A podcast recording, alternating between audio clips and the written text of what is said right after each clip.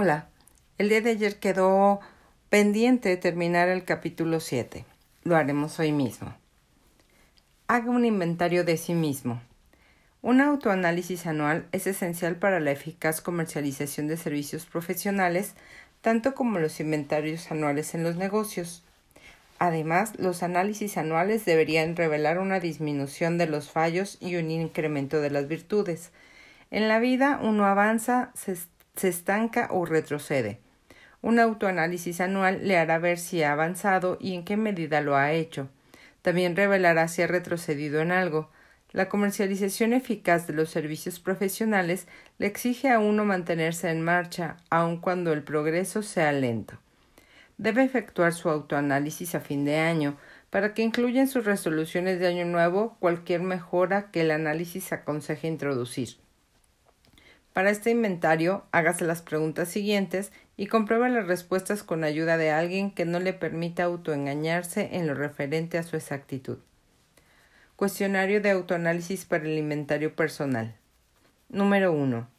¿Ha alcanzado el objetivo que he alcanzado el objetivo que me había puesto como meta este año?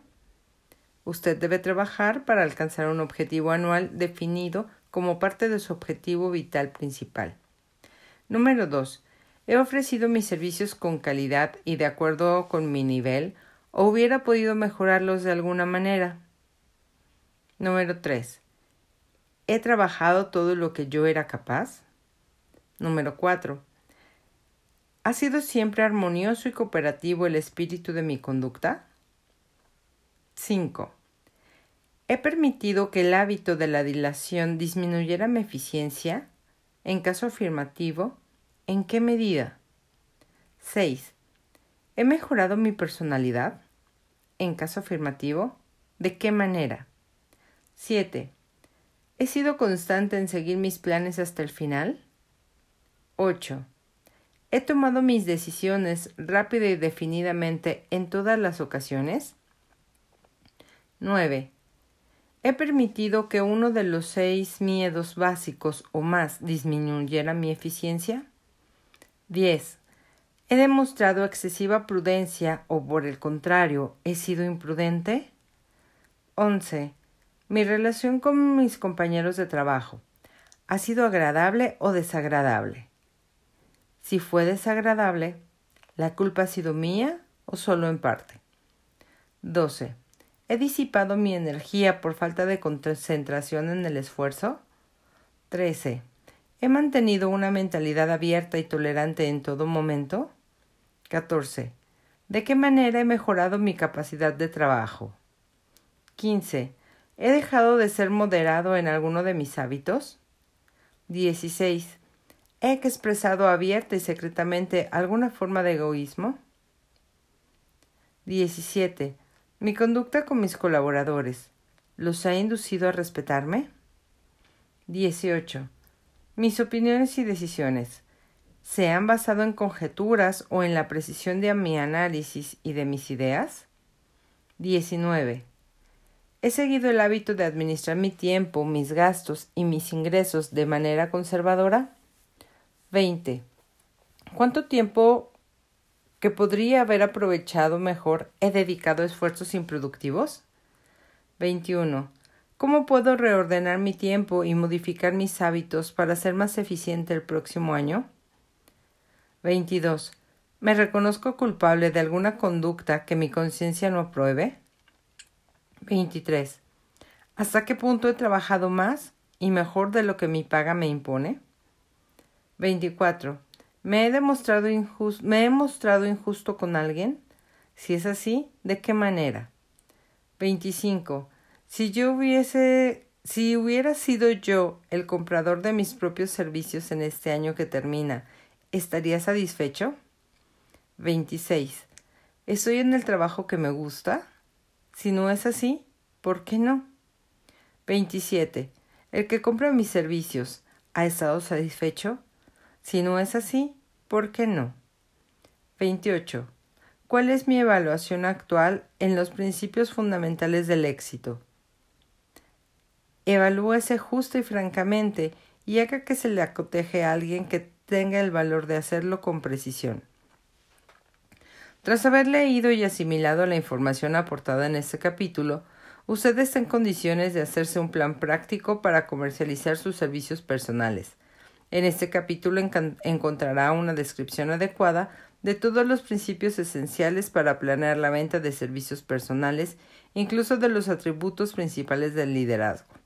Las causas más comunes del fracaso en el liderazgo, una descripción de los campos de oportunidades para el liderazgo, las principales causas del fracaso en todos los aspectos de la vida y las cuestiones importantes que se han de emplear en el autoanálisis.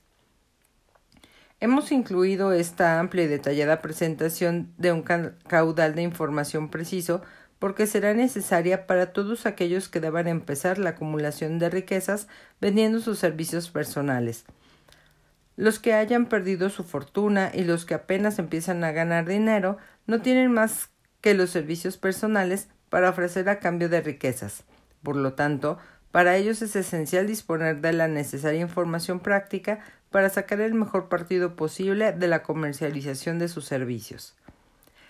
Asimilar y entender por completo la información que aquí ofrecemos será útil para quien necesite comercializar sus propios servicios y le ayudará también a mejorar su analítica y su capacidad de juzgar a las personas. La información será inapreciable para los directores de personal, los encargados de colocaciones, y otros ejecutivos encargados de la selección de empleados y del mantenimiento de organizaciones eficientes. Si usted duda de esta afirmación, ponga a prueba su firmeza y responda por escrito las 28 preguntas del cuestionario de autoanálisis.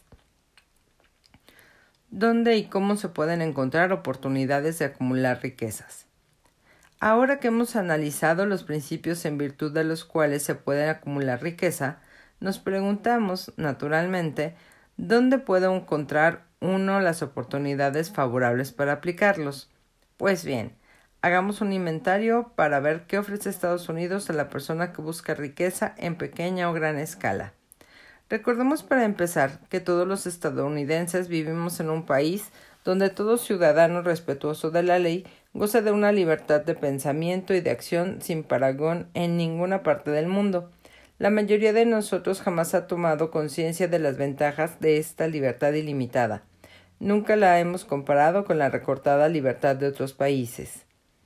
Aquí tenemos libertad de pensamiento, libertad de elección y disfrute de la educación, libertad religiosa y política, libertad en la elección de actividades comerciales, profesionales u ocupacionales, libertad de acumular y poseer sin restricciones todas las propiedades que podamos acumular, libertad para escoger nuestro lugar de residencia, libertad para contraer matrimonio, libertad de igualdad de oportunidades para todas las razas, libertad de viajar de un estado a otro, libertad en la elección de nuestros alimentos y libertad de aspirar a cualquier situación vital para la cual nos hayamos preparado, incluso a la presidencia de Estados Unidos. Tenemos otras formas de libertad, pero esta lista dará una visión a vuelo de pájaro de las más importantes que constituyen oportunidades del orden más elevado. Esta ventaja de la libertad es tanto más notable cuanto que Estados Unidos es el único país que garantiza a todos sus ciudadanos, sean nativos o naturalizados, una lista de libertades tan amplia y tan variada. Ahora pasemos revista a algunas de las bendiciones con que la amplitud de nuestras libertades nos ha colmado. Tomemos como ejemplo la familia estadounidense media, con lo que me refiero a una familia de ingresos medios, y sumemos los beneficios de que cada miembro de familia dispone en esta tierra de la oportunidad y de la abundancia. Inciso A. Alimento. En adición a la libertad de pensamiento y de acción están el alimento, el vestido y la vivienda, las tres grandes necesidades básicas de la vida. Gracias a nuestra libertad universal, la familia estadounidense media dispone a las puertas mismas de su casa de la más escogida selección de alimentos que se puede encontrar en el mundo entero y a precios al alcance de su bolsillo. Inciso B. Vivienda. Esta familia vive en un apartamento cómodo con calefacción central, luz eléctrica y gas para cocinar. Las tostadas que comen el desayuno se preparan en un tostador eléctrico que apenas cuesta unos pocos dólares. El apartamento se limpia con una aspiradora que funciona con electricidad. En la cocina y en el cuarto de baño se dispone de agua fría y caliente en cualquier momento. La comida se mantiene fría en una nevera eléctrica. La mujer se riza el cabello, lava y plancha la ropa con aparatos eléctricos de fácil manejo, servidos por una energía suministrada por un enchufe en la pared.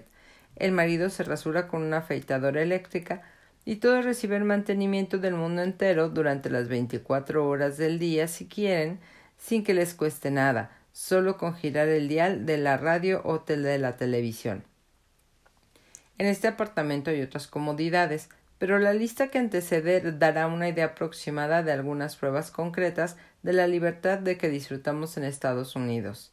Inciso C. Ropa. En cualquier lugar de Estados Unidos, la vestimenta corriente de una mujer se puede adquirir por menos de 400 dólares anuales y el hombre medio puede vestirse por la misma suma o menos.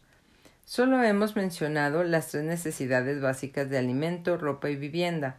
El ciudadano, el ciudadano medio yanqui dispone de otros privilegios y ventajas a cambio de un modesto esfuerzo que no excede las ocho horas de trabajo diarias. El estadounidense medio posee seguridades sobre sus derechos de propiedad que no tienen equivalente en ningún otro país del mundo. Puede ingresar el dinero que le sobra a un banco con la seguridad de que su gobierno lo protegerá y se lo devolverá si el banco le falla. Si un ciudadano estadounidense quiere viajar de un estado a otro, no necesita pasaporte ni permiso de nadie. Puede ir a donde desee y regresar cuando quiera. Además, puede ir en tren, automóvil particular, autobús, avión o barco, según su bolsillo se lo permita. El milagro que ha proporcionado estas bendiciones. Con frecuencia oímos que los políticos proclaman la libertad de Estados Unidos cuando buscan votos, pero es raro que se tomen tiempo o hagan el esfuerzo de analizar la fuente de tal libertad. Al no depender, al no depender de servicios de intereses creados y no albergar resentimientos ni segundas intenciones, yo tengo el privilegio de adentrarme en un sincero análisis de este algo misterioso, abstracto y por lo general mal entendido que concede a todos los ciudadanos de Estados Unidos más privilegios, más oportunidades de acumular riqueza, más libertad, más libertad en todos los órdenes, de lo que se puede encontrar en ningún otro país. Tengo el derecho de analizar la fuente y la naturaleza de ese poder invisible, porque he conocido durante más de medio siglo a muchos de los hombres que organizan ese poder y a muchos que son los responsables actuales de que tal poder se mantenga. El nombre de este misterioso benefactor de la humanidad es capital. El capital no consiste solo en dinero, sino más específicamente en grupos de hombres inteligentes y bien organizados que planean medios y maneras de usar el dinero de forma eficiente para el bien público y provechoso para ellos mismos. Estos grupos están constituidos por científicos, educadores, químicos, inventores, analistas de sistemas, especialistas en publicidad, expertos en transportes, contables, abogados, médicos y toda clase de personas que disponen de conocimientos sumamente especializados en todos los campos de la industria y de los negocios. Estos hombres y mujeres abren camino y experimentan los nuevos campos abiertos a su iniciativa, sostienen universidades, hospitales y escuelas, construyen buenos caminos, publican periódicos, pagan la mayor parte del coste gubernamental y se ocupan de los numerosos detalles esenciales para el progreso humano. En pocas palabras, los capitalistas son el cerebro de la civilización, porque ellos proveen la totalidad del material para la educación, la civilización y el progreso. Sin un cerebro que lo controle, el dinero es siempre peligroso. Si se lo utiliza de forma apropiada, es el elemento esencial más importante de la civilización. Se puede tener una ligera idea de la importancia del capital del capital organizado si uno intenta imaginarse sin ayuda alguna del capital, cargado con la responsabilidad de reunir los elementos para un sencillo desayuno y servírselo a la familia. Para conseguir el té tendría que viajar a China o a la India y ambos países se, se hallan a muchísima distancia de Estados Unidos. A menos que fuera un excelente nadador, se cansaría bastante antes de completar el viaje Además, se encontraría también con otros problemas. Aun si tuviera las fuerzas físicas suficientes para atravesar nadando el océano, ¿cómo usaría el dinero? para conseguir el azúcar, tendría que lograr una nueva marca de resistencia natatoria para llegar a Cuba, o de marcha a pie hasta el sector de la remolacha azucarera en nuestro remoto estadio de Utah. Pero incluso así, podría ser que regresara sin el azúcar, porque para su producción, sin hablar de lo que representa refinarla, transportarla y servírsela en la mesa del desayuno a cualquier habitante de Estados Unidos, se necesita tanto esfuerzo organizado como dinero. Encontraría los huevos en las granjas más próximas, pero otra vez tendría que hacer una marcha de ida y vuelta muy larga hasta Florida para poder servir zumo de pomelo. Y la esperanza. Ah, perdón. Y le esperaría otra larga caminata a Kansas o a cualquier otro de nuestros estados cerealeros para conseguir pan de trigo. No le quedaría más remedio que servir el desayuno sin cereales, porque no los conseguiría sin el esfuerzo de una mano de obra especializada y organizada esto sin hablar de las máquinas necesarias. Y todo esto requiere capital. Tras haber descansado, podría partir de un nuevo viajecito a nado otra vez a América del Sur, donde cosecharía un par de plátanos y de regreso solo le faltaría caminar un poquito más hasta la granja más próxima donde tuvieran organizada la producción lechera para conseguir un poco de mantequilla y crema. Entonces su familia podría sentarse ya a disfrutar del desayuno. Parece un tanto absurdo, ¿verdad?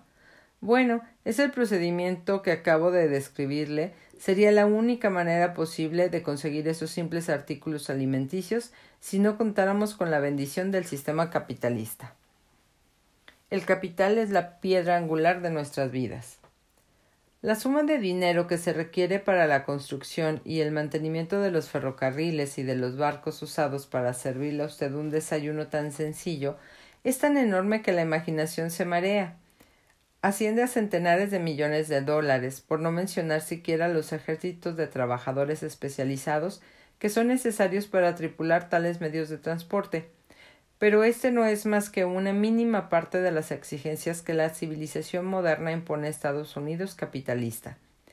Antes de que pueda haber nada que transportar, tiene que haber sido cultivado, fabricado y preparado para el mercado, y eso exige más millones y millones de dólares en equipo, maquinaria, embalajes, comercialización y para pagar los salarios de millones de hombres y mujeres. Los barcos y los ferrocarriles no brotan de la tierra ni funcionan de manera automática. Llegan en respuesta a la vocación civilizatoria gracias al esfuerzo, el ingenio y la capacidad de organización de personas dotadas de imaginación, fe, entusiasmo, decisión y perseverancia. Esas personas son conocidas como capitalistas. Están motivadas por el deseo de construir, edificar, conseguir, prestar servicios útiles, obtener un lucro y acumular riquezas, y el hecho de ser los que prestan servicios sin los cuales la civilización, la civilización no existiría, los encamina a la consecución de grandes riquezas. Sin otro propósito que mantener mi discurso en un nivel simple y comprensible, Añadiré que estos capitalistas son los mismísimos hombres de quienes casi todos nosotros hemos oído hablar a los oradores callejeros. Son los mismos hombres a quienes radicales, chantajistas, políticos deshonestos y líderes obreros corruptos califican de intereses predatorios o Wall Street. No es mi intención presentar ningún alegato a favor o en contra de ningún grupo de hombres ni de sistema económico alguno. El propósito de este libro, un propósito al que he consagrado más de medio siglo, es presentar a todos los que deseen conocerla la más confiable de las ideologías merced a las cuales los individuos puedan acumular riquezas en la cantidad que les apetezca. He analizado aquí las ventajas económicas del sistema capitalista con el doble propósito de demostrar 1. que todos aquellos que buscan riquezas deben rendir pleitesía al sistema que controla cualquier posibilidad de hacer fortuna y adaptarse a él. 2.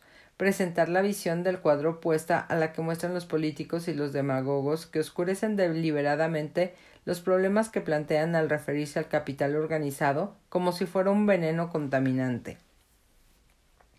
Estados Unidos es una nación capitalista, creció gracias al uso del capital y más vale que nosotros, los que reivindicamos el derecho de compartir las bendiciones de la libertad y la oportunidad, nosotros, los que tenemos una meta como meta acumular riqueza, sepamos que ni la riqueza ni las oportunidades estarían a nuestro alcance si el capital organizado no nos hubiera proporcionado esos beneficios. Solo hay un método seguro para acumular riquezas y de aferrarse a ellas, y ese método es prestar servicios útiles y seguir creando necesidades ficticias. Jamás se ha creado sistema alguno por el cual los hombres puedan adquirir riquezas legalmente por la mera fuerza de los números o sin dar a cambio, de una manera u otra, un valor equivalente. Sus oportunidades en medio de las riquezas. Estados Unidos ofrece toda la libertad y todas las oportunidades de acumular riqueza que cualquier persona honrada pueda necesitar. Cuando uno sale de casa con ánimo deportivo, busca cotos donde las presas abunden y, por supuesto, la misma regla es válida cuando se sale de casa de riquezas. Si lo que usted busca son riquezas, no pase por alto la posibilidad de un país cuyos ciudadanos son tan ricos que las mujeres solas se gastan al año más de medio millón de dólares en lápices de labios, colorete y productos de belleza. Solo si lo que usted busca es dinero, piense seriamente en un país que se gasta centenares de millones de dólares al año en cigarrillos. No se dé demasiada prisa en irse de un país cuyos habitantes dilapidan de buena gana e incluso con alegría millones de dólares anuales en fútbol, béisbol y boxeo. Recuerde además que este no es más que el comienzo de las fuentes que están en su alcance para que usted gane dinero. Aquí solo hemos mencionado unos pocos lujos superfluos, pero no olvide que el negocio de producir, transportar y comercializar estos pocos artículos inútiles proporcionan empleo regular a muchos millones de personas que reciben millones de dólares mensuales por sus servicios y que se los gastan con entera libertad en productos tanto necesarios como superfluos. Recuerda especialmente que detrás de todo este intercambio de mercancías y servicios personales pueden encontrarse abundantes oportunidades de acumular riquezas.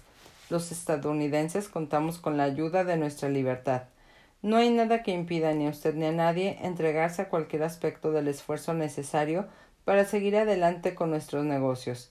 Si uno abunda en talento, formación y experiencia, puede acumular riquezas en grandes cantidades.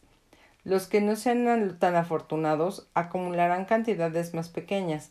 Cualquier persona puede ganarse la vida a cambio de una cantidad apenas nominal de trabajo y esfuerzo.